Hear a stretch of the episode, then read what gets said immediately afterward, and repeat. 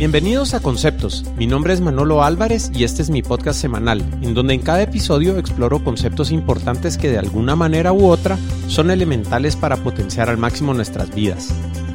Los amigos e invitados que me acompañan usualmente son expertos en temas relacionados al emprendimiento y productividad, salud y ejercicio, educación, gerencia, psicología, deportes y otros temas relacionados. Así que prepárate para disfrutar el siguiente episodio de Conceptos conversaciones casuales acerca de conceptos importantes. Respecto a tu código, hazlo funcionar, hazlo bien y hazlo para que se ejecute rápido. Kent Peck.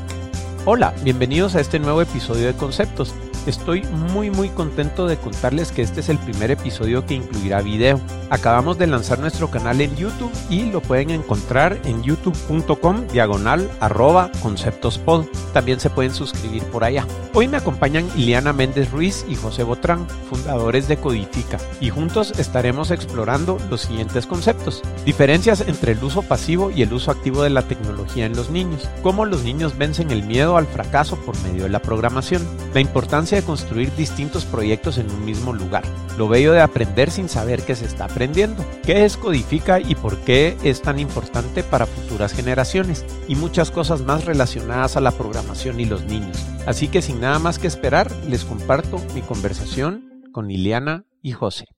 Bueno, Iliana y José, bienvenidos a Conceptos. Gracias. Qué, gusto tenerlos por acá.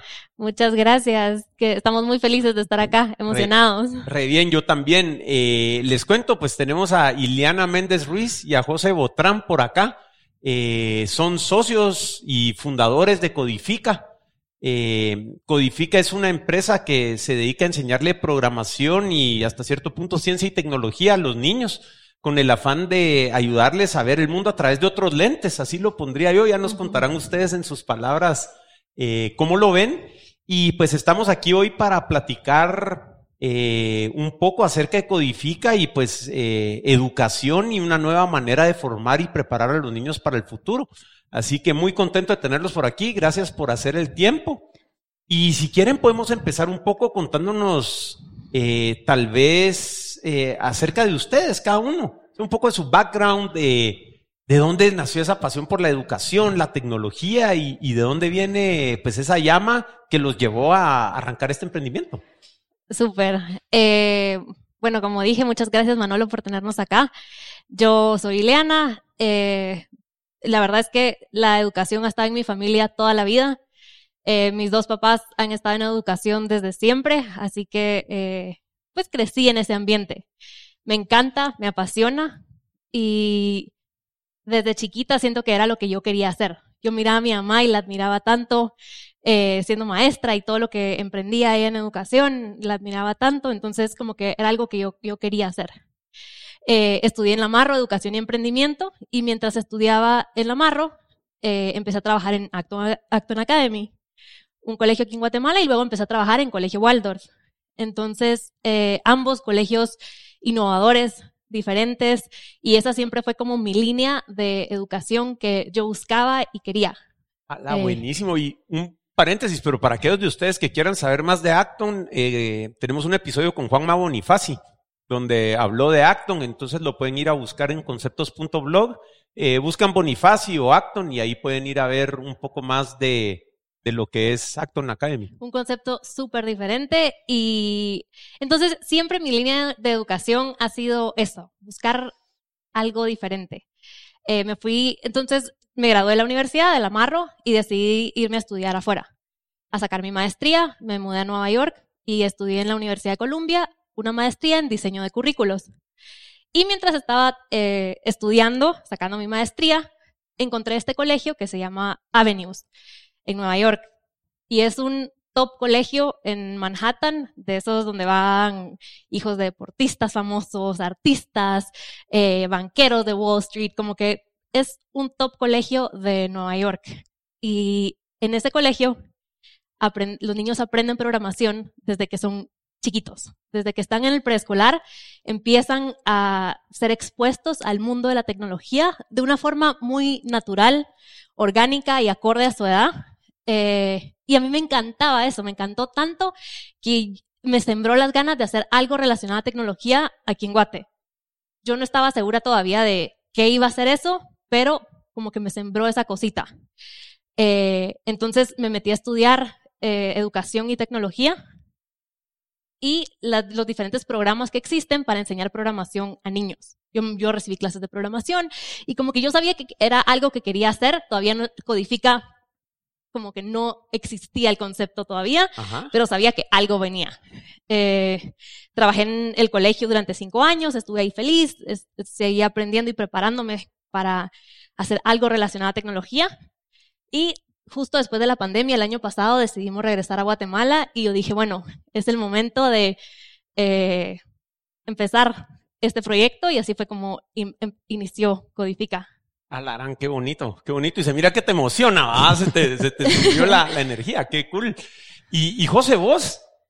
Yo, un poco diferente. Eh, yo en verdad nunca estuve en, en la industria de la educación, ni papá es ingeniero, mi mamá abogada, yo estudié ingeniería civil, yo me fui a estudiar la U afuera, eh, estudié ingeniería civil ahí, trabajé en Nueva York en pues, project management, en una constructora, pero siempre, y, la construcción, una industria conocida por no ser la más tecnológica, ¿verdad?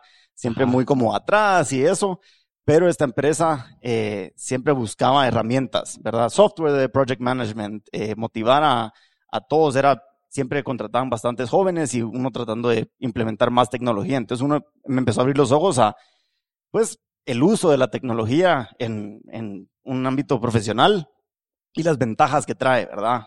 Ser más eficiente, eh, y con la eficiencia pues trae solucionar problemas de una mejor manera, eh, ahorrarle costos a un proyecto, todo eso. Y entonces era, era algo que en mi día a día yo veía, ¿verdad? ¿Cómo puedo mejorar mis habilidades en, en este software o aprender a solucionar estos problemas de, de mejor manera?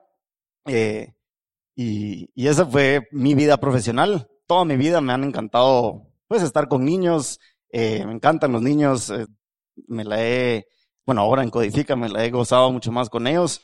Eh, pero sí, digamos, la visión de, de Iliana siempre muy clara y, lo, lo, comparto con ella. O sea, es, es algo tan importante eh, y lo vi en, en, mi profesión y claramente pues se aplica a todos los niños de y todas las profesiones, honestamente. Claro. Pues parte de, de, de por qué he estado hoy tan entusiasmado de tenerlos hoy aquí eh, yo soy ingeniero en sistemas, pongamos, ¿verdad? Yo programé Assembler, eh, me, tocó de todo, ¿verdad?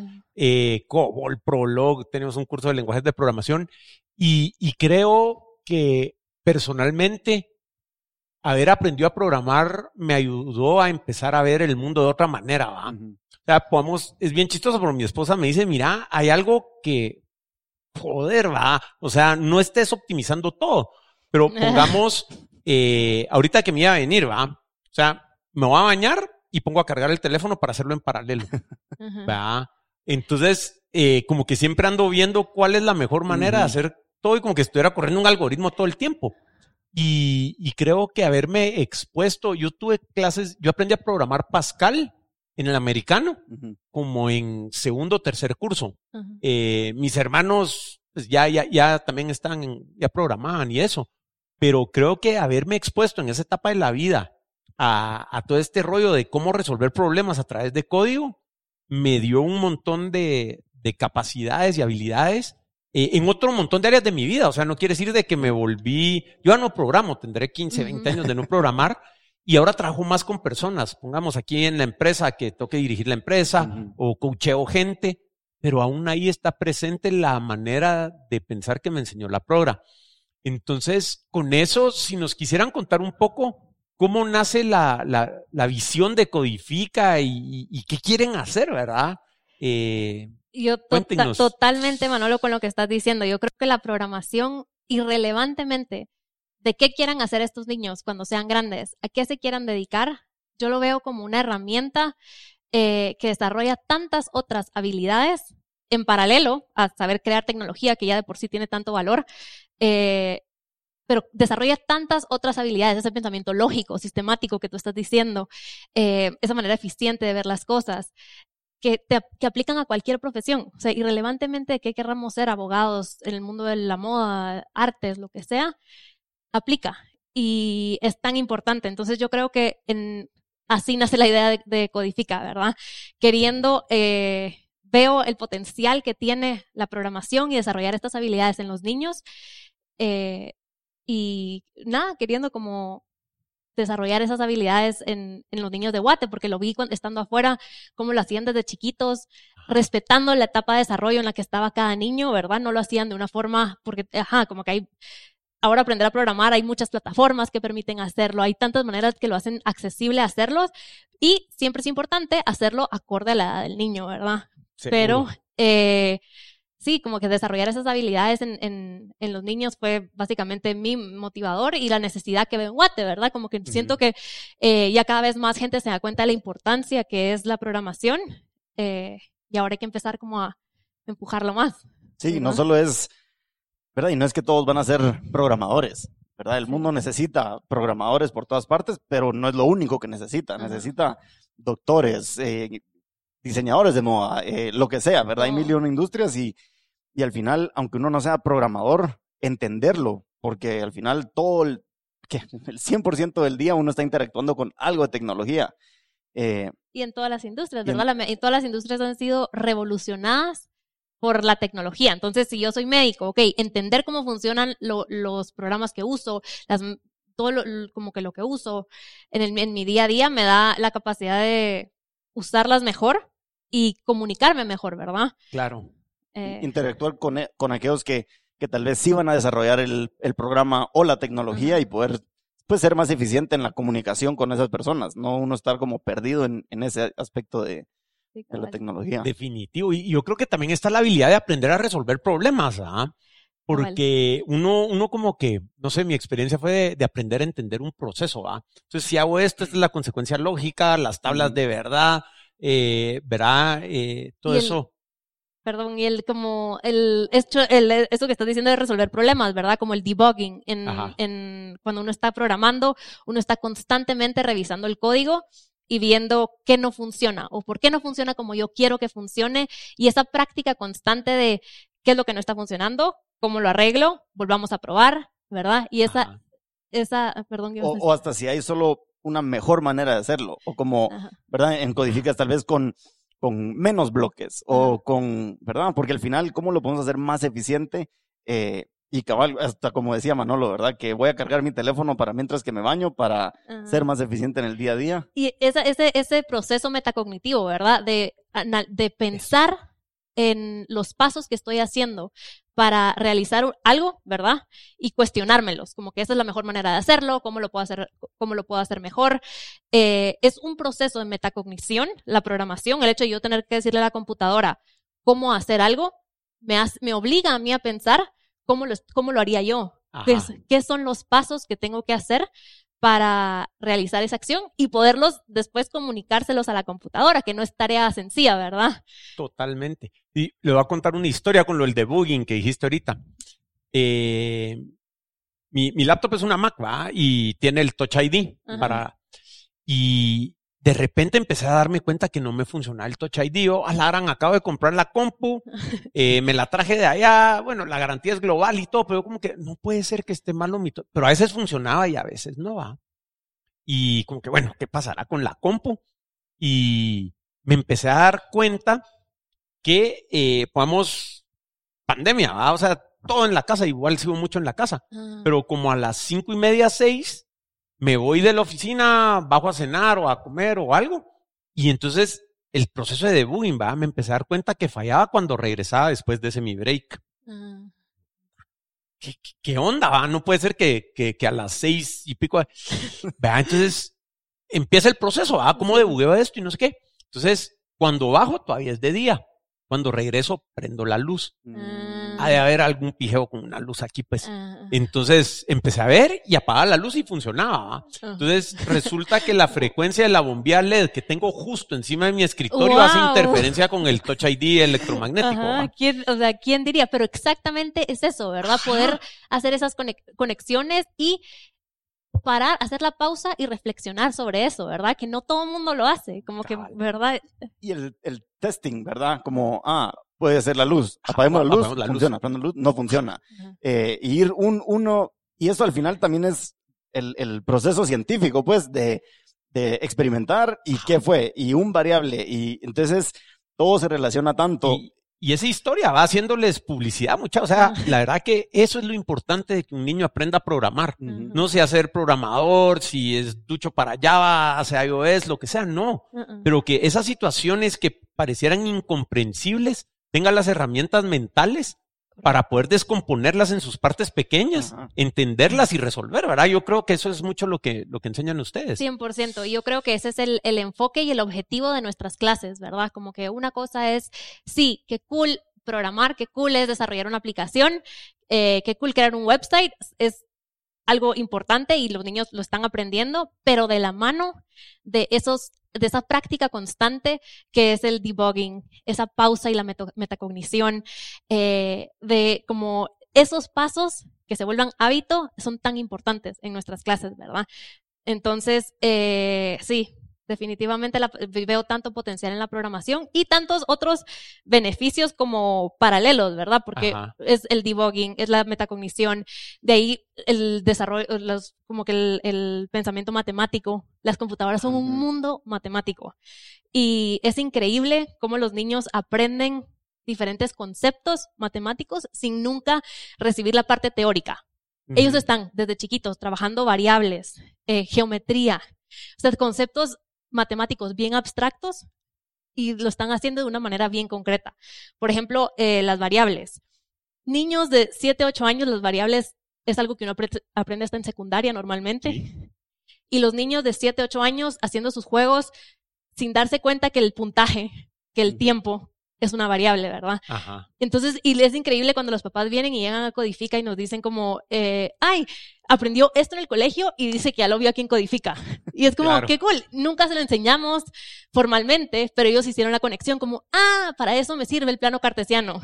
Ah, para eso me sirve eh, las variables o los números negativos. Como que ya lo vieron aplicado antes de verlo teórico, ¿verdad? Entonces, es... que muchas veces en esa clase, ¿verdad? No es que todos los niños que van a codificar su clase favorita es eh, mate, ¿verdad? Hay, Ajá. hay tantos que es como, no, no me, no me gusta la mate. Ajá. Pero al final les encanta programar y, y se den cuenta o no, están practicando su mate y, y, y al final los, los prepara mejor y llegan como a que les guste más, porque entonces también entienden la pregunta que uno siempre se hacía en el colegio, ¿verdad? ¿Y, y esto para qué me va a servir? Ajá. Como, ¿y ¿Por qué estoy aprendiendo esto? Y ahora es hasta al revés. Aprendo para qué me sirve y de ahí me explican en el colegio. Entonces, como, ah, sí, esto Ah. sí es, es útil. Claro. O incluso cómo, cómo resolvemos esos problemas, ¿verdad? Porque normalmente, eh, como trabajamos en Codifica, es que les damos diferentes proyectos que tienen que realizar. Es como la base del proyecto. Por ejemplo, eh, un juego en el que el personaje agarre las pelotas que aparecen flotando y ganan puntos eh, si, con, con cada pelota que agarran. Para darles un ejemplo. Y esa es la base y de ahí los niños agregan y agregan y agregan, ¿verdad? Pero es increíble la forma en cómo ellos este proyecto lo logran romper en pasos más manejables, ¿verdad? Como que de esta gran tarea, ¿cómo lo hago? Pasos más manejables y eh, como que cuál es el orden lógico para realizar este gran proyecto, ¿verdad? Que al final nos sirven las matemáticas o en cualquier cosa que hagamos, cualquier proyecto que desarrollemos en la vida, siempre es, quiero llegar acá, ¿qué pasos necesito, verdad? Seguro, seguro. Yo creo que ahorita ya, pues, la audiencia está súper interesada eh, para entrar un poquito más en concreto. ¿Qué hacen en Codifica? ¿Qué es Codifica? Ya hablamos de, de los beneficios más tangibles. Creo yo que eso está así súper, súper cool. Eh, ¿Qué es Codifica? Eh, ¿Cómo funcionan? ¿Cómo es un día promedio allá? Eh, ¿Niños de qué edades? Todos esos detalles. O sea, ¿cómo, cómo funciona Codifica? Tenemos dos grupos. Codifica Bits, que es de niños entre 5 y 8 años. Eh, y básicamente con los niños más pequeños trabajamos una combinación de proyectos STEM y eh, de Solo programas. STEM Science, Technology, Engineering, y Math. Ajá, es eh, una, una, ¿qué sería? Abreviación. Una abreviación, ¿verdad? Para, para referirse a los campos técnicos, pongamos, que se usan.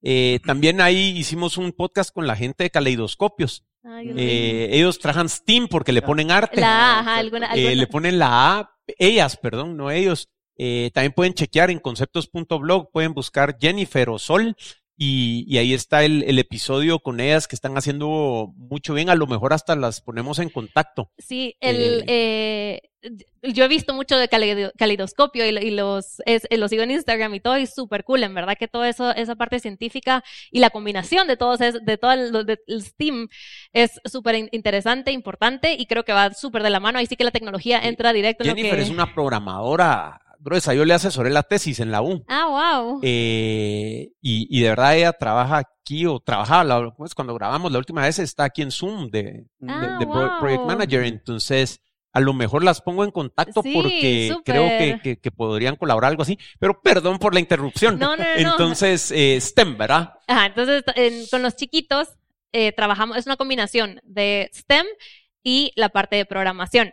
Normalmente nuestras clases empiezan siempre con, con una historia o con eh, aprendiendo sobre algo te- eh, interesante que está pasando en el mundo de la tecnología, que como que traiga la, tecnología a algo concreto que ellos conozcan, ¿verdad?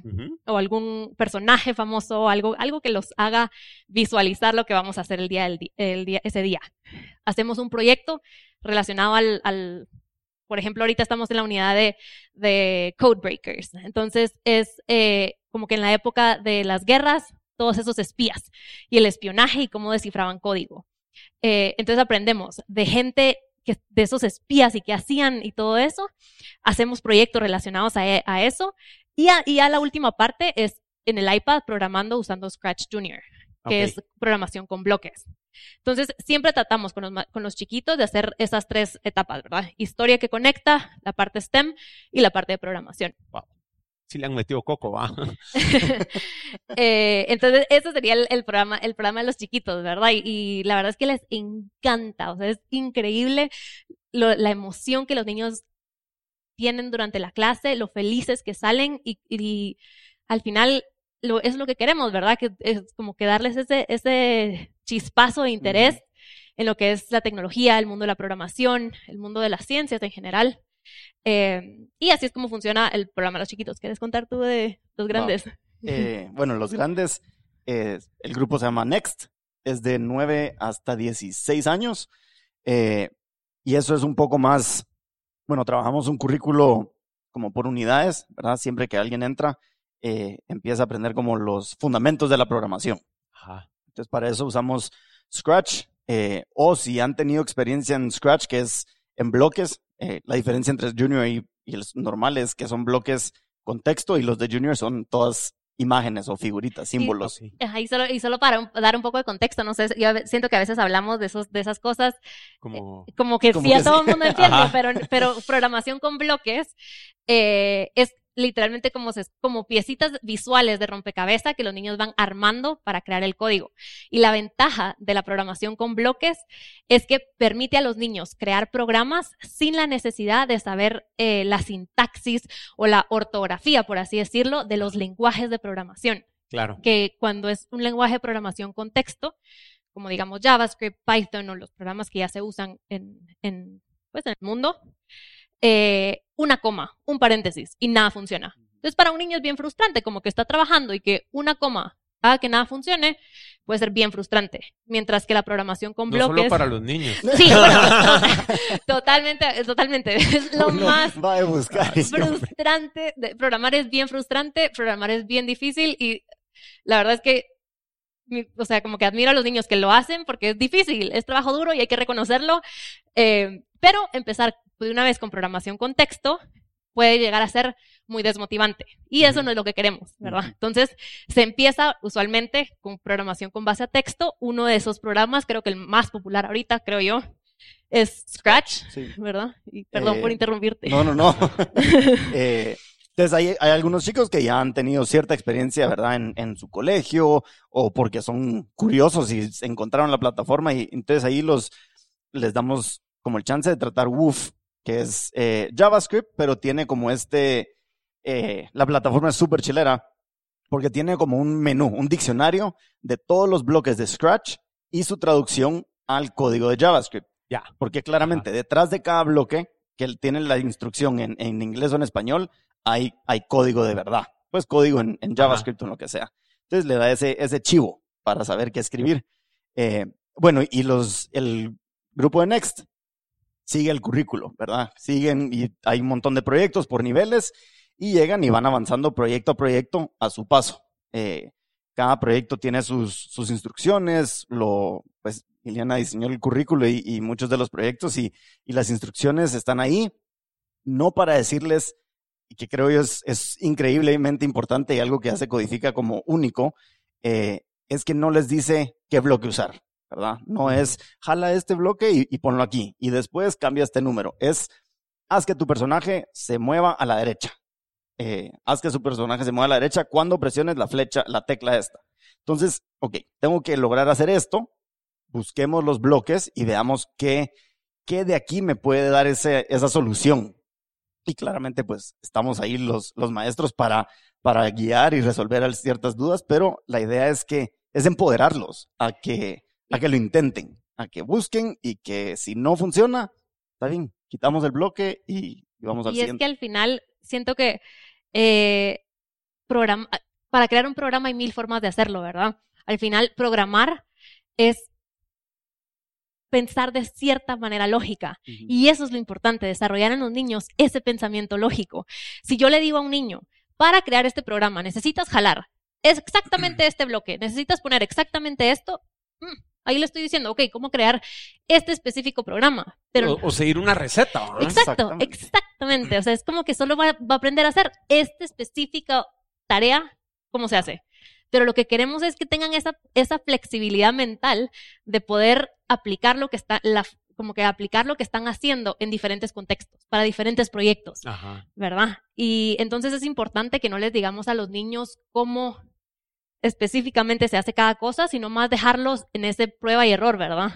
Para que ellos vayan desarrollando ese, ese pensamiento lógico. Y es increíble, como en, en los programas más simples, ¿verdad? Uno diría que, que, honestamente a mí no se me hubiera ocurrido, pues se me ocurrió, lo hice de, a mi manera y, y es algo tan básico como mover el personaje de aquí para acá y digo, aquí solo hay una manera de hacerlo y de la nada y llegan niños y hay visto cien mil formas de... y formas y es como ah wow nunca en mi vida se me hubiera ocurrido de esa manera y, funciona y ahorita hemos trabajado con tanto niño uno diría como que después de haber trabajado con tanto niño yo ya vi todas las formas posibles de cómo hacer este programa. Y todavía los niños nos siguen sorprendiendo de ah wow encontraste otra manera de hacerlo increíble súper cool eh, qué, bonito eso. Y, y con tanto niño y, y pasándolos por este proceso ¿Cómo los ven cambiar, madurar o, qué ven en, los pequeñitos conforme van pasando por el proceso? Tal vez no en términos de su habilidad de programar, sino que me imagino que hasta rasgos de personalidad. eso. Eh, yo, yo creo que lo más increíble es esa, esa em, como tranquilidad o, seguridad que sienten para cometer errores. Como que al principio cuando empiezan ellos están acostumbrados o vienen tal vez de un, de un sistema educativo que, en el que la respuesta correcta siempre es premiada. Y entonces no me quiero equivocar. Decir la respuesta incorrecta es como mal visto, ¿verdad? Claro. Entonces, incluso en, o sea, es chistoso porque incluso en Scratch, por ejemplo, si yo quiero probar que hace un bloque, solo lo jalo y lo pruebo. Si no funciona, solo lo tengo que quitar, no pasa nada, no me arruina el código, no me hace nada. Pero cuando los niños empiezan en Codifica, están nerviosos de probar algo. Es como que, ¿cómo lo harías? Inténtalo. Y ellos como en pánico. Es con este, con este. Y quieren como ese, ese, que el maestro le diga, ¿verdad? Que uno que está bien. Y eventualmente, poco a poco, uno va viendo cómo se sienten más tranquilos con la prueba, el prueba y error. Está bien, jálalo, prueba, no pasó nada. ¿Funciona? Buenísimo. ¿No funciona? Está bien, volvámoslo a intentar. ¿Qué más podríamos hacer? Em, y entonces solo cambiar ese como, pues, mindset y approach, ¿verdad? A las, al, a cómo resuelven problemas. Sí, de intentarlo, de que no pasa nada, ¿verdad? Eh, yo he visto también, siento que hay mucha, mucha colaboración en, en la programación, ¿verdad? Al final no, un programador no, no crea un solo programa, ¿verdad? Son muchos colaborando y cada persona con su lado es algo que también motivamos en Codifica, ¿verdad? Las mesas son redondas eh, para que estén ahí uno al lado del otro y, lo intenten. Eh, y ven, ay, qué, ay, qué chilero. Y entonces van y, siento yo al principio, y, más después de la pandemia, ¿verdad? Muchos niños eh, mucho más tímidos, ¿verdad? Que, que a puras penas y, y, los escuchábamos y poco a poco hablaban más recio y empezaban con los amigos y tarará y entonces ya es una colaboración eh, y ahí se pasan personajes y entonces ya, wow, es, es, es increíble cómo salen de su, de su caparazón, digamos, y, y, y se ponen más recios y más vocales y más eh, seguros de sí mismo de que puedo hacer esto y, y es, es en verdad pues sí, súper bonito. A ver si, si me pasan unas fotos. Yo tuve la oportunidad de visitar Codifica, ahí conocí a José ya hace unos meses atrás. Eh, el lugar es precioso, mucha. Entonces, si, si me pudieran dar unas cuantas fotos para poner en las notas del show que van a poder encontrar en conceptos.blog diagonal codifica. Eh, a lo mejor ponemos ahí algo de fotos y un link a, a la sí, página. De, yo, del yo mando fotos y, y, gracias por lo decir del espacio físico, porque la verdad es que sí le pusimos coco al espacio físico. Yo que, que pues queríamos que el espacio reflejara eh, ese trabajo en equipo que queríamos construir con los niños, ese, esa exploración que queríamos que tuvieran. Al final, yo quiero que Codifica sea un espacio en el que los niños puedan cuestionar, puedan crear, puedan, o sea, experimentar, equivocarse, y queríamos que el espacio fuera eso, ¿verdad? Como que reflejara eso y que se sintieran como en un eh, startup, como que si ellos llegaban ahí a ser programadores. Oh, eh, entonces, sí, ahí te voy a mandar unas fotos, Manuel. Sí, sí, ahí la, la, las vamos a poner. Y pongamos ahorita cuánto tiempo lleva Codifica ya operando y, y pongamos, me imagino que han, ya tienen niños grandes ahí que están haciendo cosas Sí, o sea, eh, super cool. La, la, verdad es que sí, o sea, nosotros abrimos el, el, nos vinimos a Guate en febrero del año pasado, fue como que oficialmente ya estábamos en Guate, abrimos Codifica en a finales de junio, el 20 de junio, fue como el primer día que Codifica estaba funcionando y sí, o sea, ya tenemos chicos que han estado ahí desde el principio, tuvimos, tenemos chicos que van, o sea, como dos horas, dos veces a la semana, van muchísimo a Codifica, les encanta y que ya están creando proyectos eh, usando lenguajes de programación ya mucho más avanzados, ¿verdad? Ajá. Que es súper eh, cool. También tomando iniciativa de como que ellos querer, querer desarrollar ciertos proyectos como passion projects, uh -huh. como de verdad como que cosas que, que, ellos tienen curiosidad de hacer y que solitos se van a, a como explorar. Eh, en robótica tenemos muchísimo. José, José eh, está hablando un poco de las unidades que, que tenía nuestro currículo y nuestro currículo eh, pues expone a los niños a diferentes áreas de la tecnología, por así decirlo, uh -huh. creación de aplicaciones, eh, diseño digital, robótica, videojuegos. videojuegos. Y entonces es increíble cómo cada niño va encontrando el, dentro del currículo qué de la programación les gusta más, ¿verdad? Como que hay niños que la robótica es lo que les encanta. Uh -huh. eh, hay niños que la parte de creación de aplicaciones les, les emociona más. Entonces también es súper interesante ver todo eso, ¿verdad? ¿Dónde encuentran más interés, sí. No, no. Lo, lo, los niños allá entonces tienen acceso a programar robots como estos Lego Mindstorms y ese tipo de cosas. O sea, tal vez no esos, pero sí, no solo es que programen en iPad, sino que sí hacen interacción con robots y eso me, qué cool, no sabía, si nos cuentan. Sí, correcto. Ajá, entonces el, el, dale, dale, perdón. Tenemos unos, bueno, tenemos un, bastantes diferentes, ¿verdad? Para los chiquitos, eh, hay unos que se llama Indie, que es un, un carrito, pero tiene un sensor de luz abajo. Entonces se programa con unas tarjetitas de color. Entonces lo ponen y van descubriendo, ah, el, el rosado cruza 90 grados a la derecha, pero el celeste cruza 45 grados a la derecha. Eh, y entonces ellos van ahí disectando eso. Desde, eh, de, perdón, dale. No, no, no, de eso, de que desde colores, o sea, desde ver Ajá. que los colores pueden ser un tipo de código, un Ajá, lenguaje. Como, como, block programming con los colores. Con los... Pero tangible y, Ajá, y físico, Ajá. exacto con los chiquitos hasta eh, otros ya van avanzando poco a poco y tenemos robots más complejos. No usamos Lego exactamente, eh, usamos otros que se llaman eh, VEX, que hay competencias internacionales de, de VEX y como, eh, esos son como que los más avanzados que tenemos. Pero básicamente nuestro currículo sí, o sea, los llevan en, en robótica, como que los expone al área de programación dentro de robótica, de las aplicaciones, de el como eh, websites y toda esa parte. Eh, y entonces nuestro objetivo es exponerlos a todas estas áreas y que ellos vayan encontrando qué es lo que más les interesa y apasiona. Claro. Sí, porque al final de toda esta, de toda esta tecnología y todas estas áreas, el denominador común es, es la programación. ¿Verdad? Si yo sé programar, eh, yo puedo. Al final, la programación yo lo veo como no tiene límites, ¿verdad? Uno necesita. Porque hasta la robótica se, puede, se pone caro fácilmente, ¿verdad? Pero si yo sé programar, necesito un, una tablet o una computadora o acceso a internet o lo que sea y mi conocimiento y mi creatividad. Y ahí ese es son los recursos que necesito y puedo, mi imaginación me lleva y creo lo que quiera. Eh, Y tenemos clases en línea también. Y con los, en la- los chicos de en línea lo que, lo que hacemos es usar simuladores. Entonces, aunque no tenemos el recurso físico de, de, pues, de un robot que es súper chilero y armarlo, siento que da un entendimiento eh, importante de cómo funcionan las piezas dentro, del, de- Ajá. dentro de la máquina. Pero eh, por lo menos tenemos los simuladores, ¿verdad? Entonces, Sí. a pesar de que tenemos niños a distancia, lo cual es súper chilero porque tenemos niños que ahorita no podríamos llegar a ellos de otra manera. Niños en Ujú. Huehuetenango, en de- departamentos de, de Guatemala que no estamos todavía físicamente ahí, pero que les podemos dar esa oportunidad de explorar eh, la tecnología, ¿verdad? Buenísimo. Hace, un momento mencionaban que tienen niños que pasan dos horas a par de veces a... O sea, ¿cómo funciona? ¿Es como actividades extracurriculares o, o, o cómo, cómo funciona? ¿Es como un gimnasio de prora? No sé. Eh, ¿cómo, cómo- sí. cómo lo ven ustedes? Un ¿Cómo- poco, un poco así, es como un eh, un- los niños reservan su clase. Entonces tenemos dos membr- membresías, una membresía de cuatro clases y ocho clases. Entonces los niños, tenemos una aplicación donde, lo- donde los niños y sus papás agendan la clase y llegan el día que mejor, más les convenga, a la hora que más les convenga, ¿verdad? Y eh, los proyectos están diseñados para que puedan ir trabajando a su propio ritmo. Entonces, Ah, eh, no es que toda la clase, toda la clase llegue y todos estamos haciendo lo mismo, sino que cada niño está trabajando en el proyecto que le toca y donde, donde el chico vaya. Ah, pero ahí pone- hay un montón de cross-pollination, pongamos, porque de repente vengo yo y me, me toca en mi mesa redonda alguien con un proyecto super cool que yo ni idea, va, y de repente me topo con alguien y andar un montón de colisiones. Sí, de- exactamente, eso es lo que pasa muchísimo y es súper cool. También la mezcla de edades, siento que es Ajá. algo que yo veo muy valioso, que no, no siempre tenemos la oportunidad de, de, de verlo en los colegios porque estamos tan pues delineados en grados y, y así es como funciona un colegio, que en Codifica, siendo una actividad extracurricular, tenemos más flexibilidad.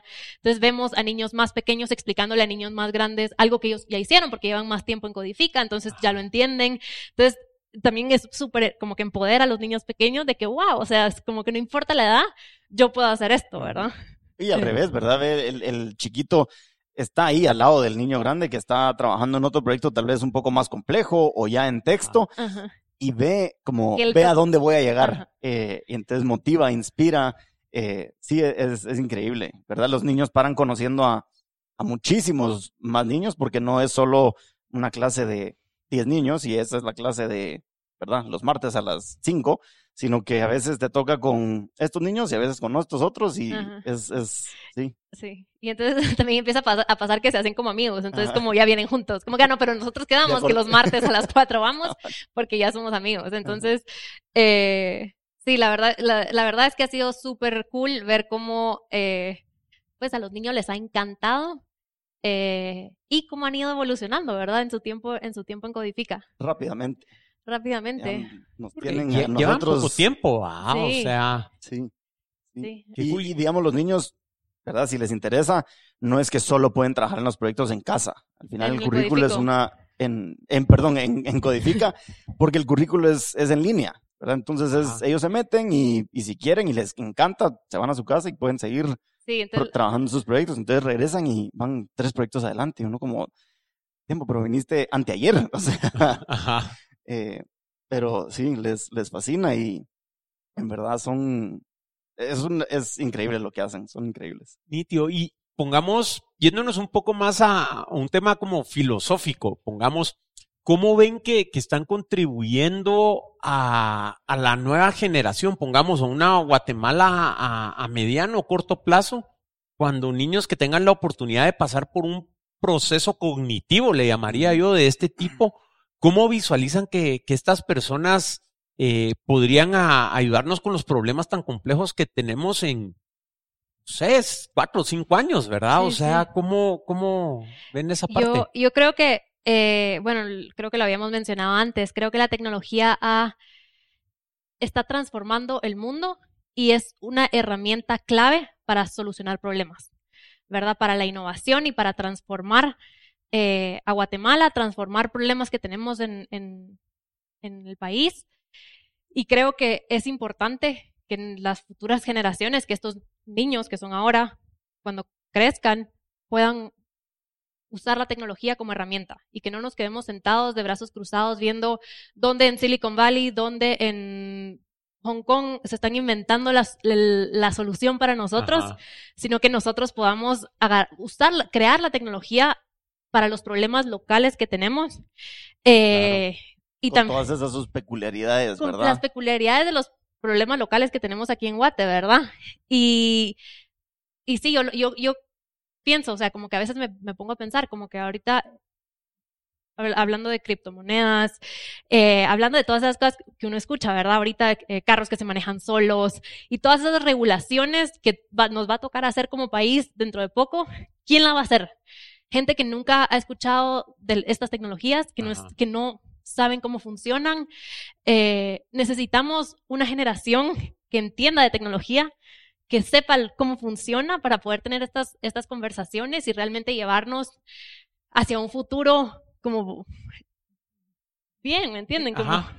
Y una duda, porque yo pienso mucho eso, eh, mi, mi hijo tiene 13 años, está en Ajá. octavo allá en Waldorf, y algo que pienso yo mucho es que, o sea, niños que entiendan tecnología ya tenemos, pero la entienden como un método pasivo de consumo. Ajá. Total. ¿verdad? O sea, tal vez valdría la pena hacer esa distinción de que eh, para aquellos allá afuera que digan, sí, es que mi hijo entiende la tecnología y me, me enseña a usar la compu y, y todo esto, creo que eso no es suficiente porque eh, saben configurar y voy a hackear esto para ver los videos de YouTube y no sé qué y, y- y el montón de cosas. Eh, sin embargo, es muy pasivo, es un consumo de media. Totalmente. Entonces. Yo creo eh, que es importante eh, hacer esa distinción y tenés eh, toda la razón, Manolo. Es diferente, a veces ahora escuchamos como que mi hijo es nativo digital, ¿verdad? Porque y agarra el iPad y naturalmente desde chiquito ya lo saben usar. Y es verdad, o sea, es increíble ver cómo los niños desde chiquitos usan la tecnología.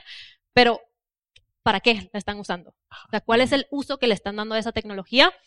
Y la mayoría de niños lo utiliza en ese rol pasivo que tú hablas, ¿verdad? O sea, como que la agarran y ven el video de YouTube o están jugando un jueguito, pero realmente esa, eh, no están explotando ese poder creativo que me puede dar la tecnología, ¿verdad? Y ese poder creador. Claro. Y ojo, o sea, no digo que ver YouTube sea malo. Correcto. Eh, pongamos, está este chavo Mark Rober. No sé si, si han visto a Mark Rober, pero él trabajó en la NASA. Eh, Ah, él lideró el proyecto del Mars Rover. Ah, Ca- casualidad del, del, del apellido. Del- Ajá, ah, yo pensé que por eso se llamaba. Pero él tuvo un so- su sobrinito que es autista. Ajá.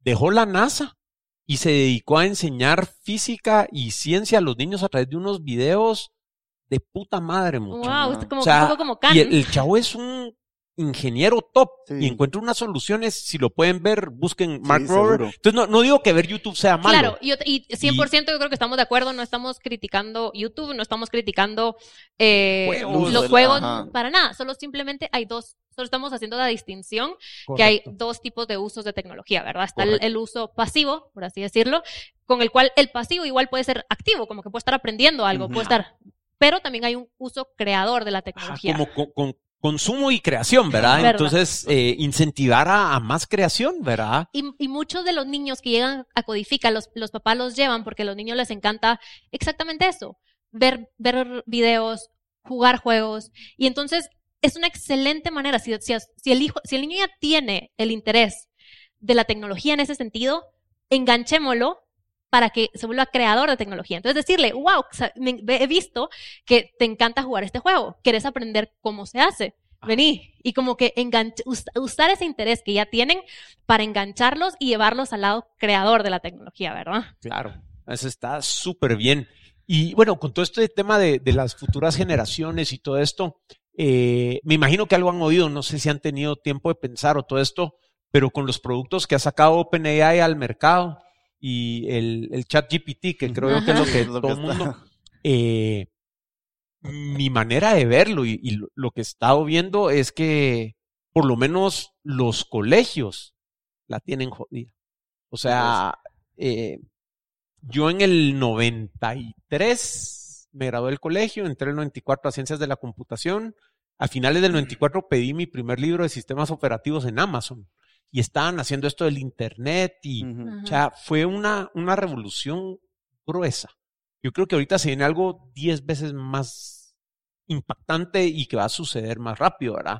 Entonces, eh, aprovechando pues que, que, que, está en el mundo de tecnología eso, no sé si, si han visto algo de eso o cómo, cómo lo pudieran utilizar en su currículum o, o han tenido chance de, de, pensar algo ahí o, o todavía andan tan ocupados con, con, con, lo de Codifica que... O que sea, no... ambas cosas. O sea, siento que como que tenemos un, un eh, plan de cómo ir como creciendo Codifica y qué más podemos hacer. Y definitivamente yo creo que algo que mencionaste, por ejemplo, son los colegios y la necesidad que tiene el colegio de subirse a este barco de, eh, de la tecnología y realmente como eh, mover moverse ellos mismos el piso y cambiar cómo, es, cómo está funcionando, ¿verdad?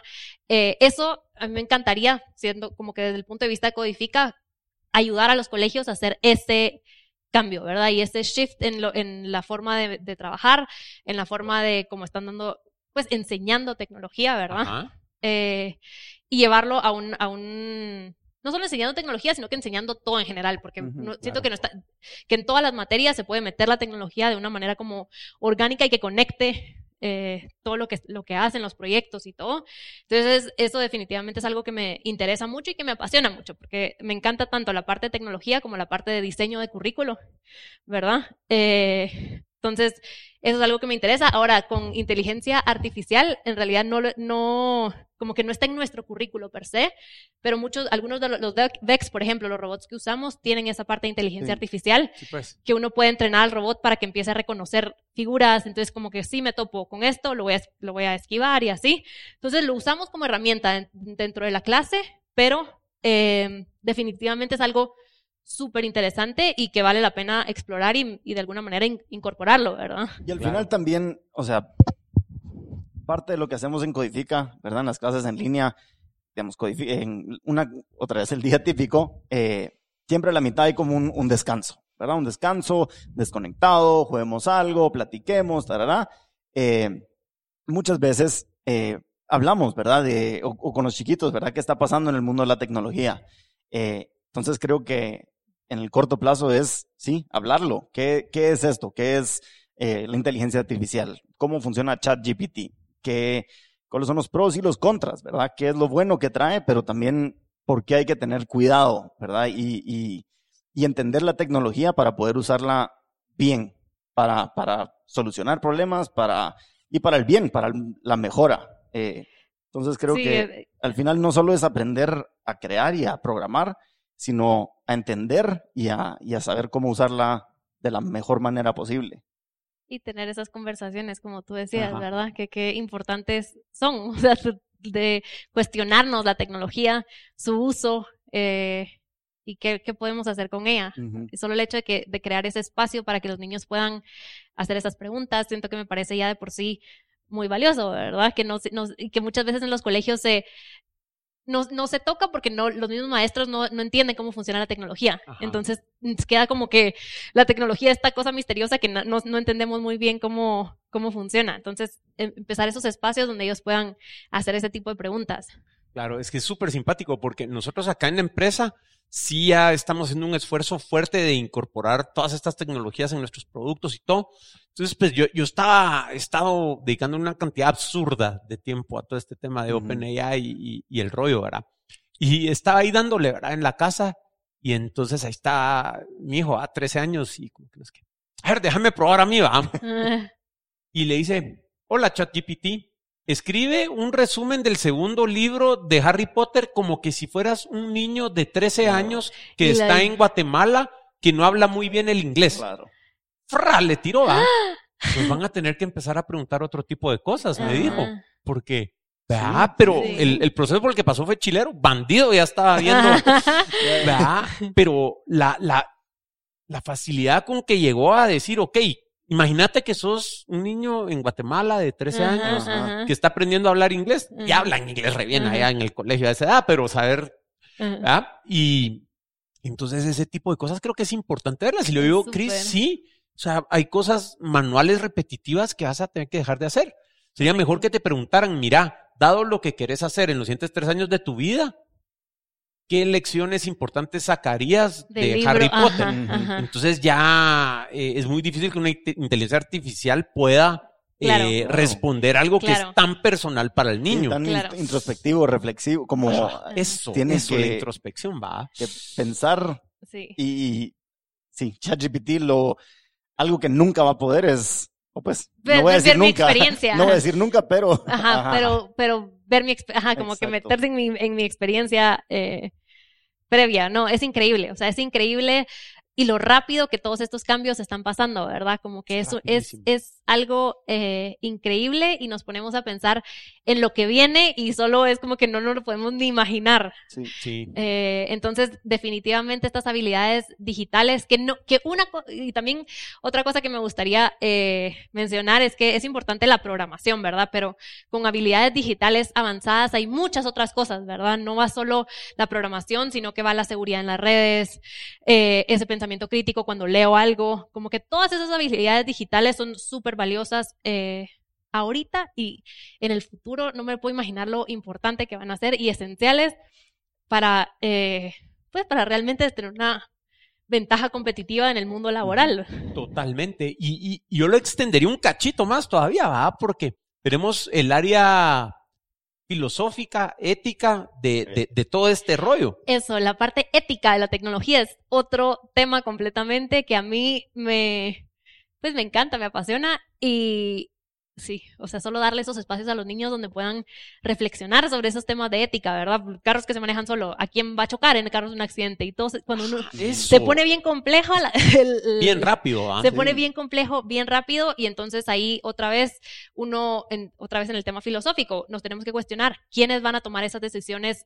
en un futuro, quiénes están regulando esas cosas, quiénes son parte de la conversación ahorita en esos temas y cómo podemos hacer para preparar a, a- a nuestras generaciones de poder tomar decisiones éticas, decisiones difíciles. Sí. Y- Eh, y difíciles y, y yo- siempre otra vez complejas, ¿verdad? Que uno tiene que poder disectar y ver pedazo por pedazo y unirlo y, y entra otra vez ese pensamiento crítico eh, y, y resolución de problemas, ¿verdad? Encontrar esa causa raíz eh, y atacarlo ahí, ¿verdad? Regresando al debugget y a todas esas pues, habilidades que, que uno desarrolla. Que pongamos para, para ponerles un poco en contexto lo que estamos hablando. Eh, un Tesla, uno puede decidir que al momento de una emergencia, cómo va a chocar. ¿Verdad? O sea, yo puedo decidir tratar de salvar a mi familia, yo no importo si soy el conductor y que pegue de este lado y el carro a lo mejor de su capacidad va a tratar de hacer eso. Pero ¿y qué pasa si al tratar de hacer eso se pasa llevando unos peatones? Entonces, eh, el seguro del carro, ya, ya, ya con los seguros se están empezando a tener clavos, porque dice, ok, va- vamos a proteger a la familia, pero entonces tiene que pagar más contra terceros, porque eso no es una prioridad para el carro, ¿va? Entonces, eh, se van ramificando un montón Sí, de se, pone, cosas se pone complejo y creo que bien rápido. Ajá, Sí, correcto. sí, sí, sí. Y entonces es importante que es- los niños tengan, es- eh, los niños y jóvenes, obviamente todo acorde a la edad de- en la que estén, eh, pero que tengan estas conversaciones, ¿verdad? Y que, ya- y, que, y que realmente pensemos el impacto que tiene la tecnología que usamos, el uso que le, que le estamos dando eh, y cuestionarnos, ¿verdad? Simplemente esos espacios donde uno pueda cuestionar. Sí, Y- Hablar al respecto y sentirse seguro de, de opinar, ¿va? Y, Sí. y- y Correcto. debatir. Correcto. Entonces, eh, definitivamente, pues, yo- o sea, a mí me, enca- me, me encanta pensar que Codifica es un, ese espacio. No solo donde van a aprender a crear tecnología, donde van a aprender programación, pero también un espacio donde puedan cuestionar, pensar, explorar eh, y aprender juntos, ¿verdad? Porque muchas de estas cosas no es que yo, experta en tecnología, lo sé todo, al, contrario, eh, los niños llegan con preguntas que es como, ah, investiguemos, busquemos, eh, veamos qué es lo que está pasando en el mundo, qué están haciendo aquí, qué están haciendo allá, y juntos explorar, ¿verdad? El- es, ese mundo tan, tan increíble y complejo. Claro. Oh, buenísimo. Eh, Ileana, sé que uno de tus pánicos era dejar algo que querías mencionar y que se nos fuera. Eh, no sé cómo nos ha ido, si hemos ido tocando lo que querías mencionar, No, querés sea, ver algo. No, no, no, yo creo que vamos, hemos sido nítidos. Yo tenía sí. mi, mis puntos porque dije como nunca, es mi primera vez en un podcast, así que dije, bueno, Bienvenida. quiero estar, muchas gracias, quiero estar preparada, pero excelente conductor, Mano- Manolo, así que siento que fue nítido. Súper, súper. José, vos algo que quisieras agregar antes que, que nos despidamos, eh, algunas palabras, ¿verdad? Como para los papás, niños, algo que, que quisieran compartir, eh, que a lo mejor no tocamos directo, pero que, que creen que vale la pena compartir con la audiencia. Ah, la gran. Eh, primero, gracias por, por tenerlos, Manolo, y por, como dijo Ili, conducirnos en, en, nuestro, en este podcast. Pero yo creo que tal vez para los papás es eh, ver ese interés de los niños en la tecnología, ¿verdad? Porque son eh, nativos, digamos. Sí. Eh, y, y, tal vez solo verlo como una oportunidad, ¿verdad? De, como dijo Ili, está este interés, este impulso, eh, este momento, eh, y agarrar esa energía y como transmitirla a algo de crear, ¿verdad? Porque ya la tienen, el interés ya está, y si están curiosos, ellos van a buscar y van a aprender a, de cierta manera, ¿verdad? Ya sea por YouTube o van a encontrar Scratch y empezar a, a ver ahí, pero usar esa energía y llevarla a, a eso, a que empiecen a crear. Creador, el, exacto, ajá, porque Sí, lo tienen, la creatividad de un niño es, es impresionante, ¿verdad? Eh, y la energía que tienen hay que, hay que aprovecharla, ¿verdad? Y, y, y motivarlos a, a, seguir alimentando esa curiosidad eh, y, y aprender. Sí, y los invitamos a, a Codifica. Sí, eso les iba a decir, eh, ¿dónde, eh, si quieren dejar sus contactos, Sí, eh, nos- la página web, dónde pueden ir a pueden- aprender más? Se- Nos pueden, pueden visitar nuestra página web, es codificamos.com o nuestras redes sociales, codifica.ed, es nuestra, nuestro handle, y ahí pueden con- contactarnos. Siempre ofrecemos una clase de prueba gratis para que los niños puedan ver de qué se trata, si les gusta, no les gusta, así que los invitamos a ir. eh, y, Estamos nada, en Carretera El Salvador. y en línea. En Plaza Concepción y en línea por el momento. cabal. Pues buenísimo, de mi lado solo me queda agradecerles por haber creado este espacio. O sea, la tecnología es bien importante para mí. Eh, creo que de nuestra capacidad de aprenderla a usar de, de manera ética y, y productiva depende el futuro de nuestra especie, ¿verdad? O sea, así de, de grande eh, veo esto. Entonces, pues agradecerles de estar creando un, espacio para, para que las futuras generaciones de Guate puedan disfrutar de eso. Y un gusto haberlos tenido por acá. Eh, para todos ustedes, los links a lo que hablamos, eh, encontrar Codifica y eh, las fotos del lugar que están preciosas, todo eso lo van a poder encontrar en conceptos.blog, diagonal Codifica. Y muchas gracias por escucharnos y nos hablamos la próxima semana. Apreciamos que nos hayas acompañado en este episodio de Conceptos. Si te gustó el contenido, suscríbete o déjanos una reseña en Apple Podcasts, Spotify, Deezer, Overcast o tu app de podcast favorito. No olvides visitar conceptos.blog para unirte a la conversación y aprovechar las notas del show. Para contactarnos, escríbenos en Twitter a arroba conceptospod o envíanos un email a show arroba conceptos.blog. Conceptos es una producción de Ricardo Cuzuco Ortiz, quien también graba, edita y masteriza el podcast. Manolo Álvarez conduce el podcast y conceptualiza todos los episodios. Gracias por escuchar y hasta la próxima.